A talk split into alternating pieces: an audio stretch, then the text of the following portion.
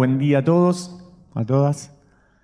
Estoy ahí trabajando algunos, algunos temas y nada, me pasa que voy saltando de un lugar al otro y a veces me doy cuenta que el Señor siempre me trata de la misma manera, siempre me da la misma palabra, pero a veces lo que me cuesta es generar un buen discurso para que sea agradable, pero en esto me parece que no tenemos que perder el tiempo, tenemos que concentrarnos en lo que el Señor nos está diciendo. Y esto es una responsabilidad mía porque predico y hablo, pero es tuya porque es lo que tenés que atesorar, es tu búsqueda personal. Entonces el Señor te va a hablar a pesar de que yo diga palabras tal vez incorrectas. El Señor te tiene que hablar a pesar de que yo ahora me quede en silencio. El Señor te quiere hablar a pesar de que yo ahora esté durante media hora propiciando palabras. Y esto es una decisión que ha tomado el Señor y esto está pensado de antemano y el Señor fue el que te invitó, el Espíritu fue el que te animó y fuiste vos el que voluntariamente te levantaste hoy y dijiste voy a la casa a adorar. Voy a la casa a encontrarme con vos, voy a la casa, a tu casa, Señor, a como congregación, a adorarte y también recibir una palabra que me aliente el corazón y que me permita tal vez sanar alguna herida, disfrutar de, la compañía de otro, tal vez el, hacer que haya una alegría para compartir. ¿Sí?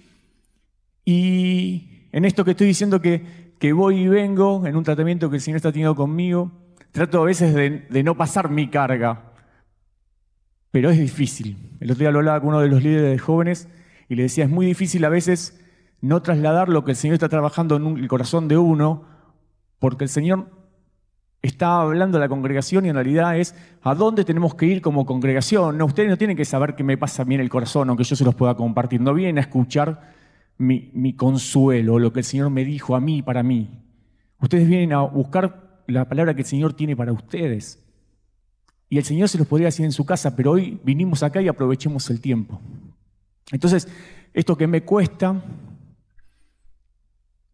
tiene que ver con a veces cómo entendemos los planes del Señor, cómo entendemos el tiempo que vivimos.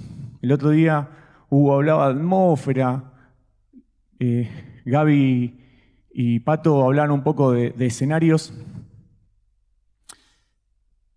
Yo entiendo que tiene que, tiene que ver también con, con el poder ser propicios a entender el tiempo que el Señor tiene con cada uno de nosotros. Y a veces estos escenarios, estos lugares, estos momentos son mucho más cortitos y es lo que a veces nos pierde, porque a veces generamos algún concepto que nos termina alejando de lo que el Señor tiene que hacer. Hay una palabra que se usa mucho en administración y seguramente no va a ser nueva para ninguno, que tiene que ver con la eficacia. Y la eficacia se plantea a partir de que uno se pone un objetivo. Y este objetivo, para que sea denominado objetivo, tiene que ser cuantificable y medible en tiempo. O sea, tiene que tener un tiempo limitado y una cuantificación. O sea, yo tengo que saber qué voy a hacer. Si mi objetivo es mover tres sillas para mañana, cuando yo evalúo mi objetivo, digo, mañana, pasó el tiempo, ¿moví las tres sillas? Sí, fui eficaz. ¿Se entiende? Ahora, si yo digo, quiero mover tres sillas, eso no es un objetivo, porque no está medible en tiempo. Nunca le puse cuándo lo tengo que hacer. Y si yo dijera, me gustaría ordenar el ordenar, tampoco, porque no sé cuál es la tarea. Tiene que ser algo muy, muy, muy específico, el objetivo. Entonces eso a veces nos permite ordenarnos nos permite caminar, nos permite transitar, nos, permite cumplir objetivos que son a más largo plazo. Si me quiero comprar una casa, decido, bueno, ¿qué, me quiero comprar una casa, no es un objetivo. O sí, pero de muy largo plazo. Entonces, ¿qué digo? Lo primero que hacer es conseguir un trabajo. Bueno, ¿cómo voy a conseguir el trabajo? El trabajo lo voy a conseguir porque voy a mandar un currículum. Bueno, ¿cómo hago para mandar un currículum? Hoy decido hacer un currículum en mi computadora. Mañana lo voy a mandar por mail. Entonces, cuando yo evalúo mi objetivo, hice el, currículum, sí. ¿Lo mandé por mail? Sí. Entonces, esos son los objetivos. ¿Estoy siendo eficaz? Sí. ¿Por qué? Porque estoy cumpliendo con los objetivos que me voy planteando. Ahora, hay un segundo concepto que se maneja muy ligado a la eficacia, que es la eficiencia. Y tiene que ver con, con otros recursos que tiene que ver ya cuando ponemos la cuantificación de tiempo y lo que cuesta hacer esa tarea. Y a veces uno dice, fui eficaz pero no eficiente, pero lo decimos muchas veces discursivamente, pero no terminamos de entender qué significa. Y no me estoy poniendo maestro ciruela de, de eficacia y de eficiencia, pero me parece que está bueno, porque a veces definimos mal los objetivos, o a veces los definimos bien, pero cuando los ejecutamos nos damos cuenta de que tardamos más, eh, podríamos haber gastado menos, podríamos haberlo hecho de otra forma, pero eso hace para que cuando planteemos nuestro próximo objetivo lo planteemos mejor y eso sea más acorde y más fácil de cumplir y que seamos más eficiencia. La eficiencia se mide en función del tiempo también. No se puede medir aislado, porque tiene que ver con las situaciones y los contextos. Ahora, ¿qué tiene que ver todo esto con, con lo que el Señor está trabajando? No se lo preguntó ninguno, ¿no? Todavía sí. Muchas veces el Señor cuando trata sobre nuestras vidas nos dice cuál es el norte. Nos dice, vamos, seguime, allá vamos. Le decía a los discípulos, espérenme acá. Y no les daba la tarea específica para hacer. Y a veces nosotros como congregación estamos esperando que nos diga exactamente qué tenemos que hacer, ¿para qué? Para sentirnos bien, para sentirnos que estamos dentro de la voluntad de Dios. Y a veces el Espíritu está trabajando con otras cosas. No importa la tarea, sino el sentido, el norte, a dónde. Pareciera que, que esto de, de definirnos y definir cómo vamos a cumplir la tarea, si lo vamos a hacer así o asá, es lo que realmente hace que, que la obra se manifieste. Pero me cansé de encontrar pasajes donde el objetivo era uno y la gloria de Dios se manifestó en otro lugar. Jesús va a sanar a la hija de Jairo. Y en el medio, la mujer que sufre flujo de sangre, que sufría flujos de sangre, es sanada. Y Jesús frena dejó de ser eficiente porque desperdició tiempo en ir a sanar a la hija de Jairo para atender a una mujer que en su fe había entendido que Jesús era suficiente para que su dolor cese. Y a veces, como iglesia, hablamos de la eficiencia y esto tenemos que hacer así y así. Y Jesús se detuvo para mirar una vuelta desde la congregación, desde los amigos de Jesús, le ponen un objetivo, le dicen, Jesús, maestro, amigo, mi hermano Lázaro está enfermo. Y ese es el objetivo. Entonces, ¿qué pretendían las hermanas? ¿Qué pretendían? Que Jesús vaya pronto y sane a Lázaro. Y Jesús antisistema, ¿saben lo que hace? ¿Saben lo que hace? Primero una declaración que es formidable porque si no pasaría a ser otra cuestión, ¿no? Él dice, esto es para vida. Y se queda dos días más. Se queda dos días más antes de ir a ver a Lázaro. Y cuando llega a ver a Lázaro, ¿qué había pasado con Lázaro? Estaba muerto, ineficiente, ¿Nosotros creemos en un Salvador que es ineficiente? ¿Se dan cuenta que a veces nos paramos en verdades que no son verdades absolutas cuando uno los pone a la luz del Señor? Cuando uno mira a este Jesús, no puede pensar que Jesús es ineficiente. Pero todo lo que en Él se produce es para gloria de Dios. Hay un propósito mayor el que a veces entendemos. Y nosotros nos concentramos y nos fijamos en lo eficaz. A veces hablamos de lo eficiente. Y a Jesús no le importan estas cosas.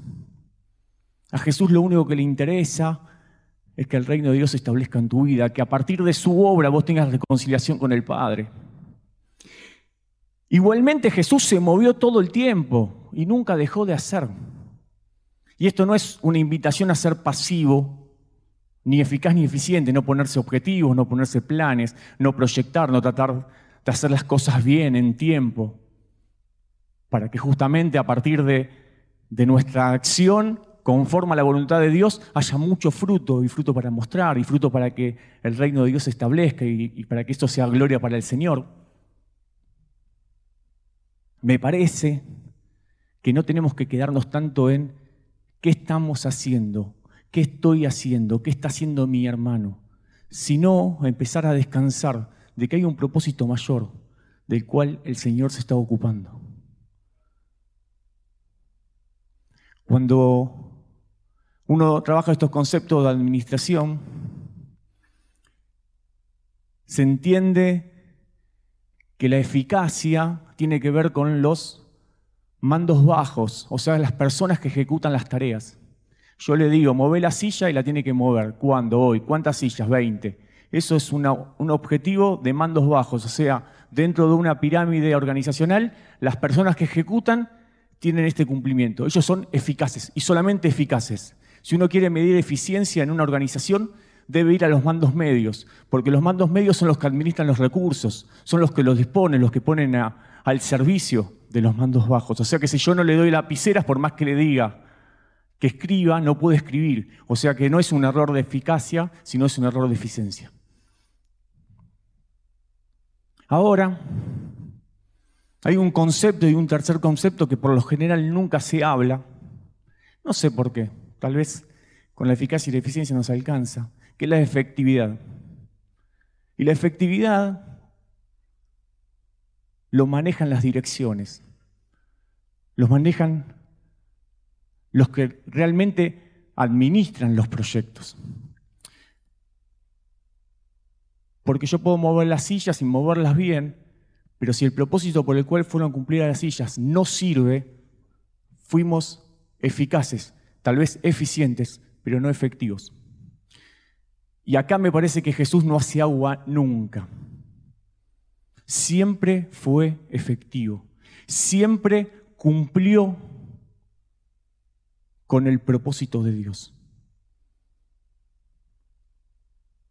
Me gusta pensar a Jesús incitando a, los discípulos que hacían cuentas, ¿no? Había una multitud a la cual Jesús le estaba enseñando había una multitud que había avanzado la hora porque el Señor había trabajado mucho tiempo con ellos y los discípulos, opa, che, están teniendo hambre y se está haciendo tarde. O buena organización dicen, ¿por qué no los mandamos a casa? Así pueden comer. Y Jesús le dice, denle ustedes de comer. Denle ustedes de comer les puso el objetivo.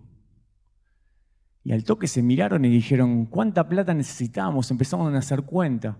¿No te encontraste nunca haciendo las cuentas para cumplir lo que el Señor te había pedido?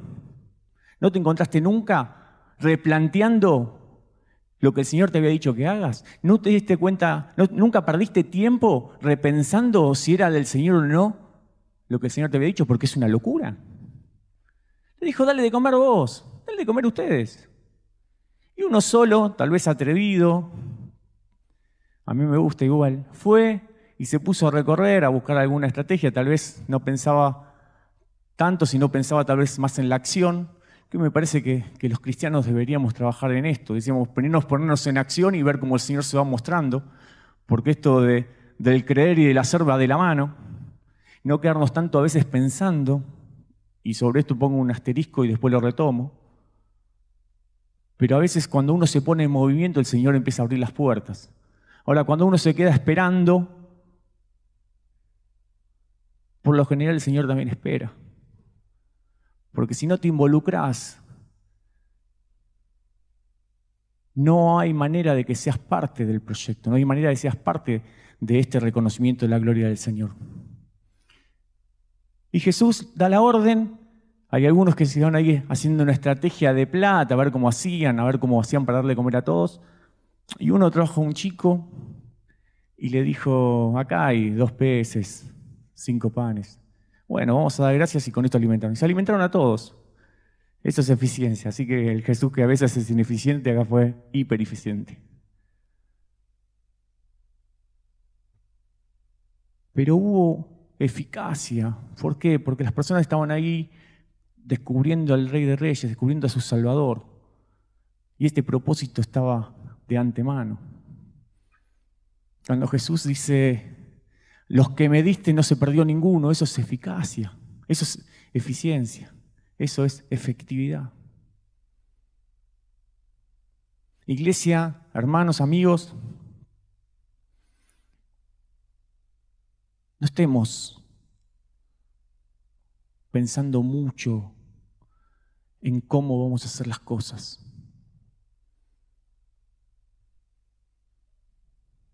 Dispongamos el corazón a hacer y empecemos, como sea. Romanos 12, 12 al 15, hay un, hay un par de premisas que si no se te ocurre nada, acá puedes empezar. Alegrense en esperanza, muestren paciencia en el sufrimiento, perseveren en la oración, ayuden a los hermanos necesitados, practiquen la hospitalidad. Bendigan a los que los persiguen, bendigan a los que los maldigan, alégrense con los que están alegres, lloren con los que lloran. Eso es una iglesia en movimiento. Eso es una iglesia que actúa, una iglesia que cree y se mueve. No se queda haciendo cuentas. Retomo el asterisco. El Señor es prudente y si te da un desafío, Él te va a dar los recursos. Pero a veces hay que ver si son viables y si son del Señor o si son del corazón. Por eso también necesitamos todo el tiempo ir al secreto para ver si es el Señor el que nos está guiando o es un deseo personal. A mí me gusta este Moisés que a pesar de que Dios le estaba diciendo, yo voy a enviar un ángel para que mi palabra sea cumplida y que todos los objetivos que yo he puesto y esa libertad que les he prometido llegue a buen puerto, o sea, que se concrete. Moisés discierne que el Señor le está diciendo que no va a ir con él. Y se queda ahí y hasta entristecido le dice, Señor, si tu presencia no se va con nosotros, no me quites de acá, no me muevas, no me quites de al lado tuyo, yo no quiero hacer cosas buenas si vos no estás, si esto no lo vas a recibir vos como adoración, si esto no me va a acercar, si esto no me va a generar una mejor relación con vos. No me muevas. Y a veces nos embanderamos en buenas causas, causas que avalamos a través de la palabra, y nos movemos solos y nos olvidamos que el Señor tiene que llevarse esa gloria. Un plato de comida dado en obediencia es una cosa y un plato de comida dado por culpa es otra. Uno bendice y el otro lamentablemente te condena. Y la acción es la misma. Y por eso empiezo hablando de eficacia y de eficiencia. Y me quedo con el concepto de efectividad. Porque puedes dar un plato de comida, abrigo, consuelo, hacer todas estas tareas, pero es necesario que el Señor vaya delante tuyo y no simplemente vos solo sola. Me encantaría que te puedas adueñar de la amistad con el Señor y que le digas cada mañana, Señor, si vos no vas a salir de acá, por favor no me corras. Si vos no me vas a acompañar, por favor no me lleves. Si vos no te vas a quedar, no me dejes acá.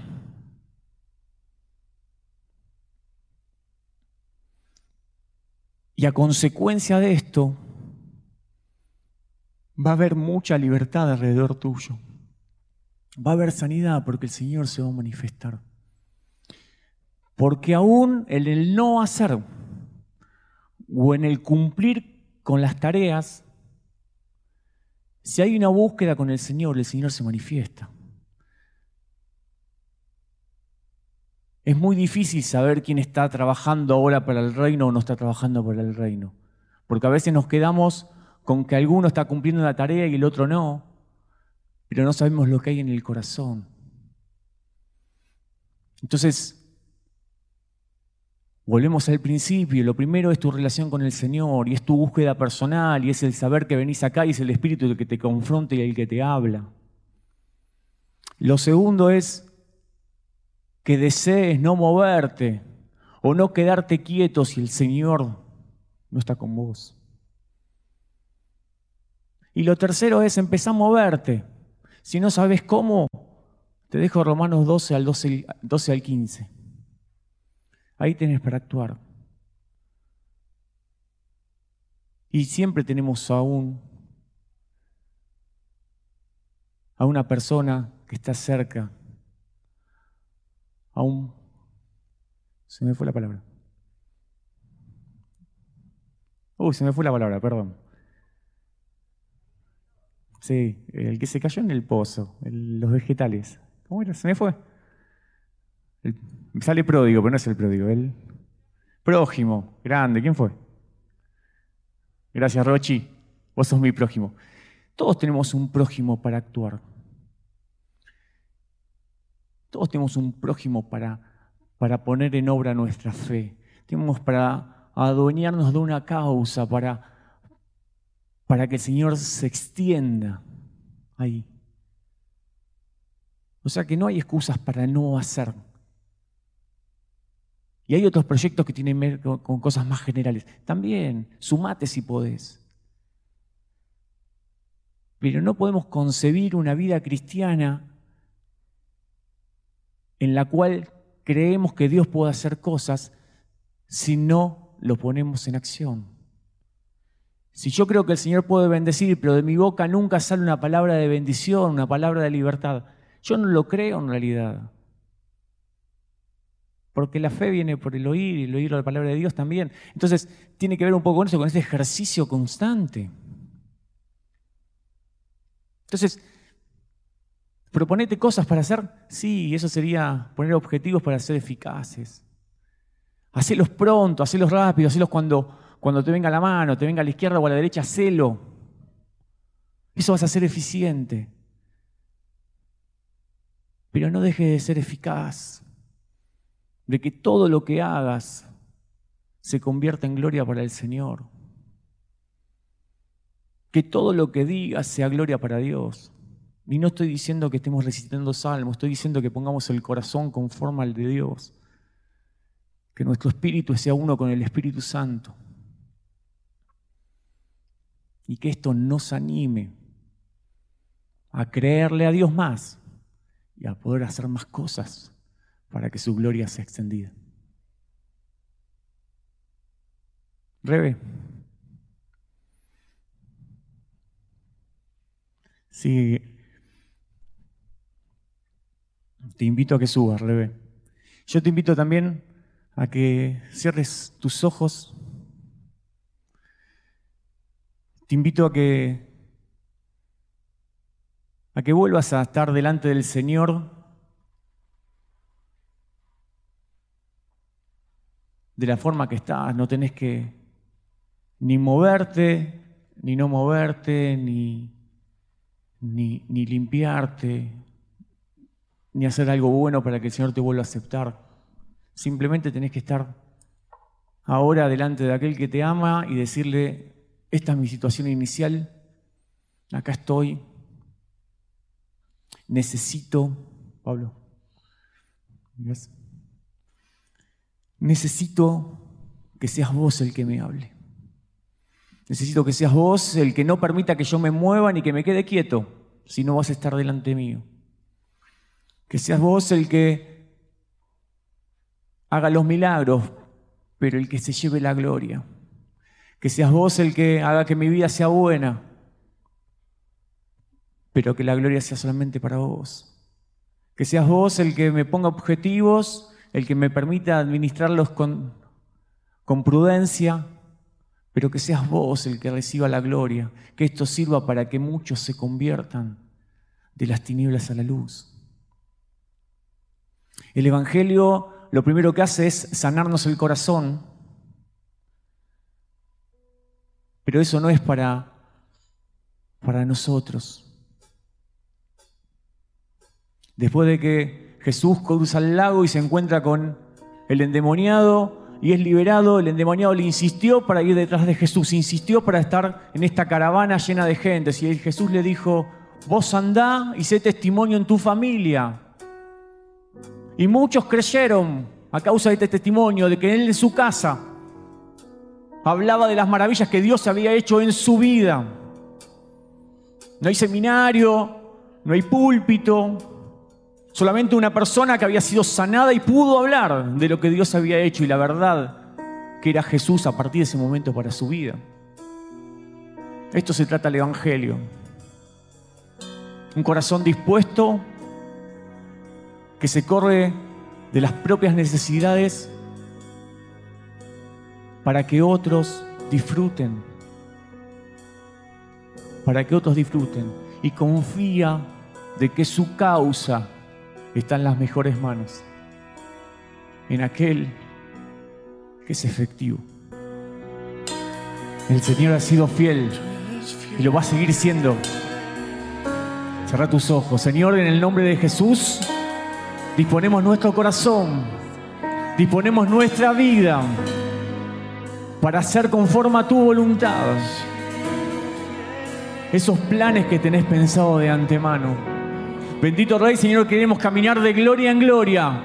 Y esto se logra simplemente con la ayuda del Espíritu Santo. Y gracias porque el Espíritu Santo está atento. Gracias porque el Espíritu Santo está atento a nuestras vidas, a lo que nos pasa. Pero no se conforma como estamos. Está todo el tiempo animándonos a que podamos alcanzar la plenitud alcanzar la estatura del Cristo. Bendito Rey, gracias Señor porque te ocupaste de nuestra causa. Gracias porque no te pasa desapercibido nuestro dolor. Gracias porque no te pasa desapercibido nuestro sufrimiento. Gracias Señor porque nos invitas a que miremos la causa del otro, porque vos te estás ocupando de la nuestra. Gracias Señor porque nos usás para bendecir. Gracias Señor porque yo creo que me usás para bendecir. Gracias Señor porque yo te creo que a partir de mi vida, generaciones van a ser benditas. Yo confío, Señor, que a partir de la hora del Espíritu Santo va a haber sanidades. Confío que va a haber restauración de familias. Cosas que se han metido en la cabeza como culturales y normales son transformadas de nuevo por el Espíritu Santo y hay revelación, sabiendo de que no es verdad, trayendo libertad a los pensamientos, libertad, libertad en Cristo, Bendito Rey Señor, yo creo que a partir de la posición de cada uno de nuestras familias empieza a haber libertad, empieza a ver porque te creemos y sabemos que el Espíritu va a ir con nosotros. Te creemos Señor y te invitamos a que te quedes con nosotros. No queremos ver milagros si tu gloria no va a estar.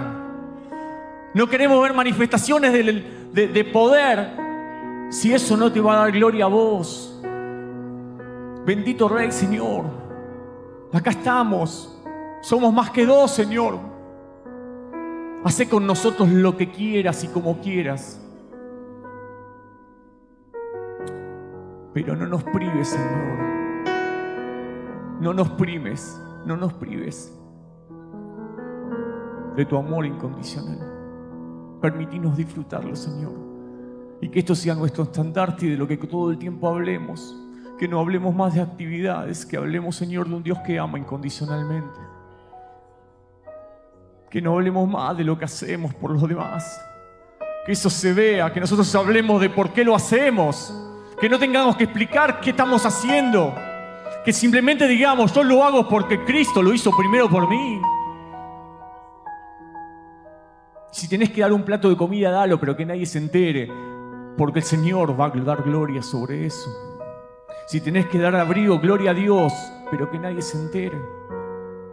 Ahora, no te prives, no te prives de disfrutar también lo que el Señor hace por vos. Y que tu corazón esté todo el tiempo agradecido. No como una señal de consuelo, sino agradecido porque el Señor se ocupa de tu causa. Y no llega tarde. A veces se hace el distraído y va dos días después pero no es ineficiente. Tal vez estás esperando una respuesta años. El Señor no es ineficiente. Se va a ocupar de tu causa. Se va a ocupar de tu causa. Tal vez tenés que hacer como hoy decía Caro, traerla al altar y dejarla. Dale gracias al Señor. Que haya tu boca agradecimiento. Que haya agradecimiento en tu boca.